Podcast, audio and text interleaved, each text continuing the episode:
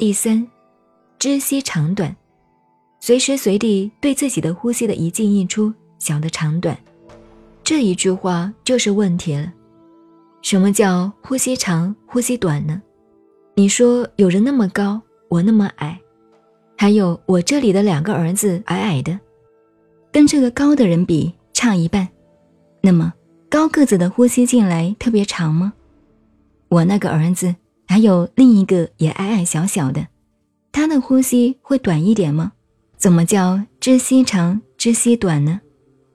所以要观察你自己，有时候身体不好，呼吸进来出去，你觉得直到喉咙、胸部这里，肠胃都达不到。像那位同学，他有个女儿，假使打坐呼吸会到达丹田、小肚子，甚至这里有一两个同学。可以到达脚底心，呼吸的感觉，知悉长短。你静下来，当场测试对风寒燥热的感受，就知道自己健康不健康了。知悉长短，主要在一个知上，不在悉上。你要搞清楚，主体在知，知性。这个知性在身体每一个细胞内外都普遍的。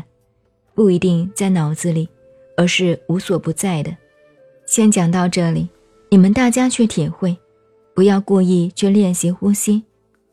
佛经告诉你，知悉入，知悉出，知悉长短。这里是把那些佛经归纳，知悉长短，配合上你的修持，对于饮食男女要搞清楚。第四，知悉变身。禅宗的三脉七轮，中国医学的十二经脉，都是直接从身体的内部感觉知道的。变身就是吸到哪里都很清楚。有时候不要被一般的佛学骗住了，把这个知道当成妄想，那你就完了。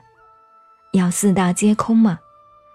换句话说，你这个时候是明知，不是故犯，随时要明白知道。你们能够这样修持下去，只要第一步、第二步、第三步做到，你们身体精神永远保持健康长寿，头脑是清楚的，事业就顺利了。知悉入，知悉出，知悉长短，就把这三个先试验好。你的知性是没有妄想哦。如果达到第四知悉变身时，有了妄想。用六祖的师兄神秀的戒子，身是菩提树，心如明镜台，时时勤拂拭，莫使惹尘埃。任何妄想起来，都把它丢开，不要妨碍知性。知性则存在。你一边做功夫，注意呼吸，一边也知道自己妄想来了，你不要管那个妄想，只管这个心。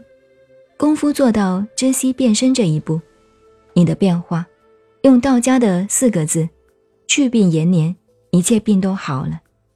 你要知悉变身，晓得悉到达每一个细胞，就比较可以长寿，慢一点老。至少我现在在桌子上也打坐给你们看，我没有认真做，我还可以动作很快的做给你们看。为什么？我这个年龄还那么轻便呢。知悉变身，不像你们，看起来比我还老。到知悉变身这个境界，就是道家的三花聚顶，五气朝元了。第五是除诸身形，身上气充满，身体都变化了，变空灵了，整个身体柔软了。内部五脏六腑通通变了。拿现在西医讲的话，中枢神经的系统变了，连带前面道家叫任脉的自律神经系统都变了。比如自己晓得肝不好的，那个时候肝也好了；胃不好的，胃也好了；或者女性乳房像有乳瘤的，慢慢就化了，自己晓得化了。乃至于说五六十岁的女人更年期过了，忽然胸部又膨胀起来，同少女一样充满了。